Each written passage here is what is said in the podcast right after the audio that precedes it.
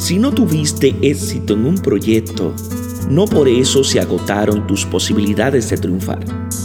Aprende a sacar ventaja de los errores cometidos.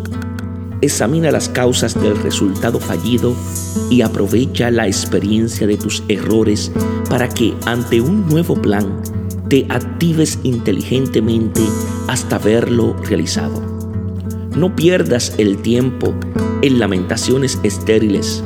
Mira con esperanza tus probabilidades de salir adelante.